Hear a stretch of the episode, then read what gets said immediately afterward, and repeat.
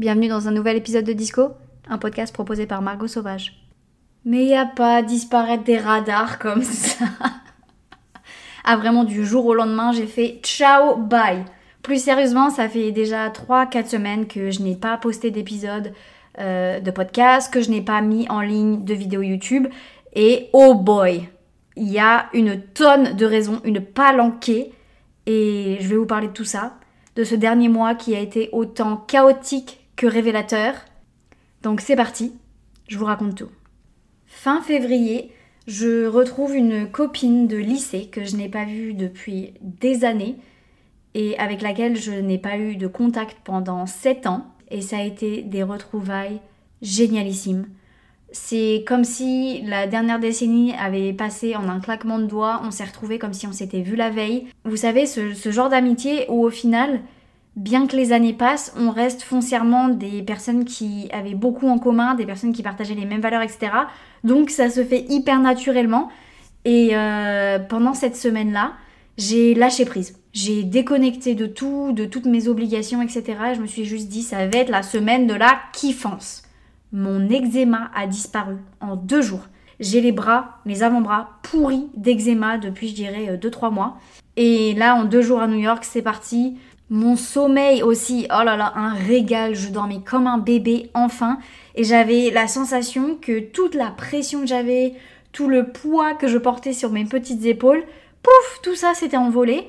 Et en fait, c'est là que j'ai tout remis en question. Comme vous le savez, euh, je peux travailler officiellement aux États-Unis depuis quelques mois déjà. Et je m'étais donné comme objectif de me mettre en créatrice de contenu à plein temps, en gros, de mettre tous mes œufs dans le même panier et de dire on parie sur ça. Et malheureusement, euh, c'est pas fait pour moi. Et je vais vous expliquer toutes les raisons pour lesquelles être créatrice de contenu à plein temps, c'est pas fait pour moi. Là qu'on est toujours dans les petites updates et tout, sachez aussi que j'ai chopé le Covid à New York. Donc j'étais pleine de bonne volonté, j'avais emmené tout mon matos, mon ordinateur, mon micro, tout ce que vous voulez. Et en fait pendant la semaine, j'ai commencé à avoir sérieusement mal à la gorge au point d'avoir la voix de quelqu'un qui fume un paquet de cigarettes par jour depuis 30 ans. Mais je voulais pas vous infliger ça dans vos petites oreilles. C'était vraiment... Euh, putain mais c'est pas possible, justement ça revient quoi Bref, tout ça pour dire que j'ai chopé le Covid et que cette fois-là, le Covid, il m'a striké. C'est la deuxième fois que je l'ai en même pas un an. Euh, comment vous dire, là, euh, il a pas pardonné le cousin, il m'a couché pendant 10 jours, j'étais pas bien, j'étais affaiblie, donc à ce moment-là, ça fait déjà deux semaines et demie que je fais euh, pas la morte sur les réseaux parce que du coup, je suis plus active que jamais sur Instagram parce que j'ai partagé pas mal de, notre épopée à New York. Et d'ailleurs, j'ai fait un guide sur les adresses de New York et plus précisément de Brooklyn que on a saigné pendant la semaine sur place. Je vais mettre en ligne le, le guide une fois que j'aurai posté la vidéo YouTube sur New York. Il y a plein de raisons pour lesquelles je pense que je ne suis pas faite pour être créatrice de contenu à plein temps et en l'occurrence, dans ma situation actuelle, d'être une petite créatrice de contenu. Pendant la semaine où j'étais avec ma copine, j'ai pris conscience d'à quel point une stabilité financière me manquait et me pénalisait dans ma vie de tous les jours. C'est-à-dire que psychologiquement, je me flagelle de ne pas avoir de rentrée d'argent constante et je vais dire les termes. Je, financièrement, on est à l'aise avec mon mec parce que voilà, on est mariés, donc ce qui est à lui est à moi, ce qui est à moi est à lui. J'ai travaillé avant, j'ai des économies, il gagne très bien sa vie, etc. Mais moi, psychologiquement, mon indépendance financière me manque, mais euh, c'est. En fait, je trouve ça hyper diminuant. De, de, devoir toujours compter sur mon mec ou sur les économies et de pas avoir de l'argent qui rentre en fait. Juste, voilà, c'est le B à bas. En tant que petit créateur, on n'est pas pris au sérieux par les marques. Il faut appeler un chat un chat. Encore la semaine dernière, j'ai été démarchée par une marque que vous connaissez probablement tous, qui a la petite pastille bleue sur Instagram, qui a euh, des centaines de milliers d'abonnés et qui a slidé dans mes DM en me disant Est-ce que ça te dit qu'on t'envoie euh, deux produits et tu nous fais une vidéo YouTube par mois? Alors, euh, les gars, pour remettre les choses dans leur contexte, une vidéo YouTube, ça me prend entre le tournage, le montage, la post-prod, ça me prend entre 15 et 30 heures. Donc cette marque qui n'a plus rien à prouver, qui brasse probablement euh, quelques centaines de milliers d'euros, pour ne pas dire des millions d'euros, euh, vient me voir en me disant qu'en gros, ils valorisent tellement peu mon travail qu'ils vont même pas me payer avec de l'argent. Mais moi, comment je, comment je paye mes factures en fait? Je vais pas dire à mon proprio, euh, euh, Nicole, ce soir, on te paye en shampoing. Ça te dit comment Tu veux quoi? Tu veux un conditioner? Non, à un moment, voilà, faut arrêter de prendre les gens pour des cons. Et quitte à me dire, mais vraiment, je vous jure, je préfère qu'ils viennent me voir en me disant, écoute, on a un petit budget pour les micro-créateurs. Donc voilà ce qu'on peut euh, allouer comme ressources. Est-ce que ça te va ou est-ce que ça te va pas? Non, là c'est juste un manque de considération totale et euh, c'est du bénévolat. On va appeler un chat un chat, on va dire ce qui est, c'est du bénévolat. Je suis désolée. Et moi j'ai beau avoir un grand cœur, à un moment donné, il faut que j'ai de l'argent qui rentre dans mes caisses. Donc déjà d'une part, je vois que bah je suis pas valorisée et puis bah mon ego en prend un coup. On est toujours sur quelqu'un qui a beaucoup de mal à s'estimer, à se valoriser. Donc si les gens à l'extérieur ils en font autant, enfin à un moment voilà quoi. Je, je suis pas sortie de l'auberge. Le fait de ne pas avoir de compensation financière, c'est en gros, je me lève tous les matins, mais je ne sais pas pourquoi je me lève. J'adore tout ce qui est vlog, etc. Mais moi, j'ai toujours dit, mes vidéos, je les fais pas pour qu'elles soient jolies, je les fais pas juste pour dire, ok, j'ai posté. Je les fais parce que j'ai un message à partager derrière, parce que j'ai une cause à défendre, parce que voilà, je veux pas produire pour produire des choses qui, de mon point de vue, semblent superficielles. Après, vous allez me dire, euh, Margot, tes vidéos, elles sont pas là pour réinventer le monde non plus, c'est juste 15 euh, minutes où on s'aère la tête. Oui, j'entends, mais par exemple, la dernière vidéo que j'ai postée, c'était un euh, What I eat in a day, genre qu'est-ce que je mange dans ma journée. Et ça, je l'ai fait parce que typiquement, je sais que après avoir abordé les, la période par laquelle je suis passée avec les troubles du comportement alimentaire, la vision que j'ai de mon corps, la vision que j'ai de la nourriture, je sais qu'en fait, ça fait sens et que ça appuie juste mes propos. Donc en fait, c'est toujours dans la lignée. Donc pour certaines personnes, ça peut paraître très superficiel, mais moi je sais qu'en face, j'ai des gens qui sont touchés par des problématiques plus ou moins similaires. Par exemple, j'ai reçu une masse de, DM de personnes qui m'ont dit d'habitude, ce concept de vidéo me trigger à mort, ça, réveille en moi des, traumatismes que je, je n'aime pas savoir encore là. Mais en l'occurrence, quand c'est toi qui le fais avec l'approche que tu as, c'est hyper bienveillant, ça nous accompagne et ça dédramatise, déculpabilise l'approche qu'on a de la nourriture. Et voilà, en fait, c'est ça qui m'anime. Et le problème, c'est que la créativité, c'est pas illimité. La créativité, ça dépend de tout ce qui se passe dans ma vie. Et si financièrement, je, je suis pas bien dans ma tête, je suis pas bien dans mes baskets, ça va impacter intrinsèquement ma créativité. Donc oui, certes, dernièrement, j'ai pris une semaine de vacances à New York et je me suis tapé le Covid, mais j'ai eu aussi beaucoup de mal à avoir l'envie de créer. Parce qu'en fait, quand on y pense, quand tu deviens créateur de contenu full-time, si mon job c'est de filmer ma vie, mais que ma vie c'est les vlogs, euh, où est la substance? Où est la matière? Et en fait, ça enlève la partie organique, la partie naturelle que j'adore du vlog. Quand j'ai commencé, j'ai ciblé une niche, c'est-à-dire que j'étais au père, il n'y avait pas beaucoup de contenu francophone sur euh, YouTube, donc je me suis dit, je vais combler un manque, je vais répondre à un besoin d'une audience qui veut en savoir plus sur l'expérience d'opère, etc. C'est comme ça que j'ai commencé, et en fait, ça avait tout son sens. Je savais quel était le but de mes vidéos, je savais quel était le contenu de mes vidéos, enfin, je pense que ça a du sens quand je vous l'explique comme ça. Mais ouais, en gros, je me suis retrouvée à rentrer de New York, à être au fond de mon plumard et à ne plus savoir pourquoi je me lève le matin. Donc si ça n'a pas de sens pour moi, je vais juger mon contenu creux, je vais juger mon contenu sans intérêt et pour moi, ça vaut pas le coup de le poster. Je vous vois venir, je vous vois paniquer. Je ne suis absolument pas en train de vous dire que j'arrête YouTube.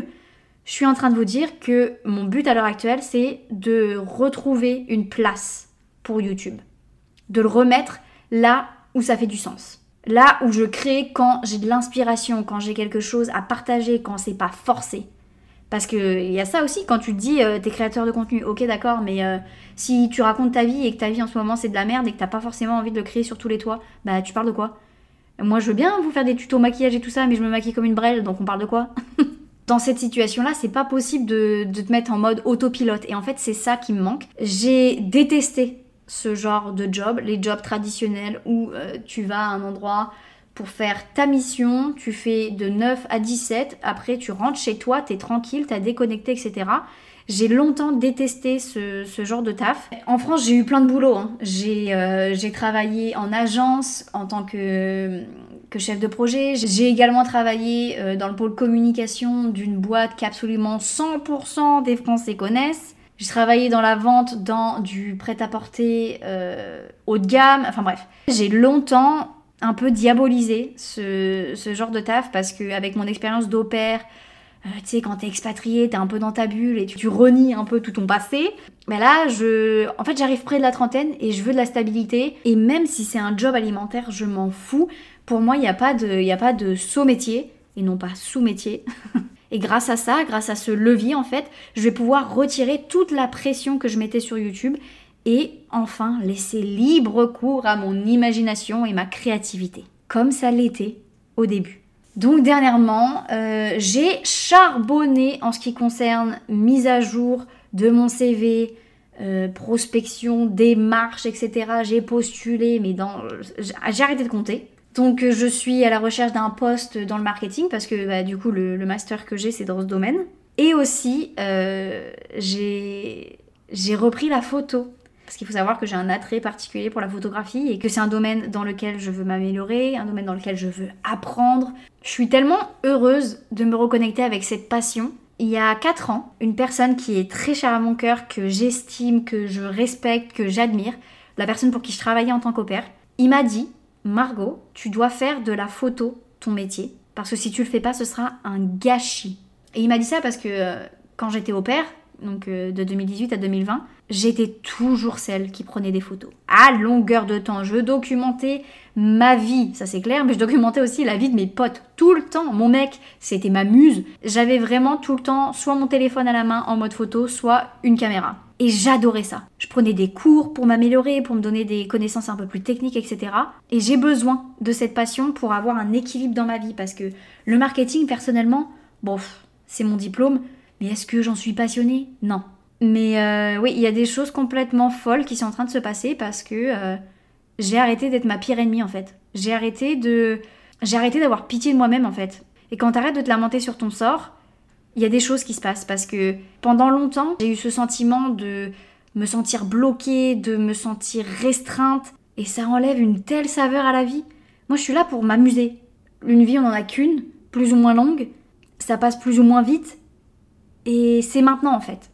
Donc j'ai commencé à toquer à des portes, j'ai commencé à demander de l'aide parce que vous ne pouvez pas savoir le nombre de fois où votre vie peut être beaucoup plus simple si juste vous demandiez à quelqu'un de vous aider. On a le droit de pas savoir. Je veux dire, personne n'a la science infuse. On est tous là en train d'apprendre. Mais il y a des gens qui sont un peu plus avancés que nous sur certaines choses. Et ça n'enlève rien de ce qu'on est.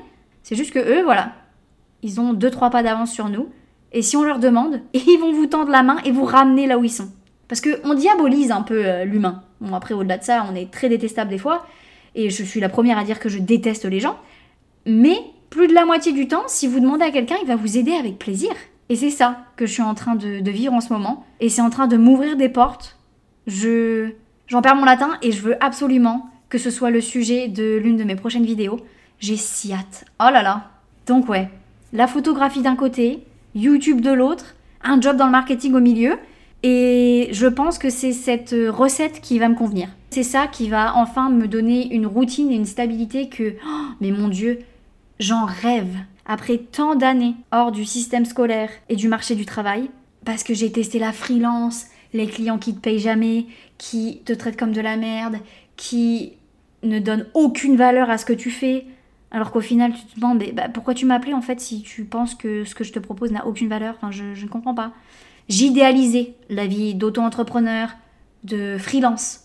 Cette liberté, elle était très importante pour moi pendant la majorité de ma vingtaine, mais plus j'approche des 30 ans, plus j'ai besoin, c'est un besoin viscéral de stabilité et de routine. J'ai enfin eu ce déclic que ces deux choses ne sont absolument pas péjoratives. Au final, c'est juste que mon cerveau de personne qui est hypersensible, qui a des tendances à épisodes dépressifs très fréquents, j'ai besoin, j'ai besoin de ce cadre, j'ai besoin de cette discipline. Et ça, j'en ai beaucoup parlé euh, avec Laura, euh, Laura Munzi, que vous connaissez probablement de YouTube. On a eu une, euh, une conversation téléphonique très très intéressante sur le sujet, parce que comme moi, elle est sur les réseaux, elle est aussi considérée comme petite créatrice de YouTube, et on a beau en fait essayer tant bien que mal, quand on veut mettre du sens dans ce qu'on fait, c'est très très très compliqué à l'heure actuelle de d'avoir une rentrée d'argent stable dans le milieu.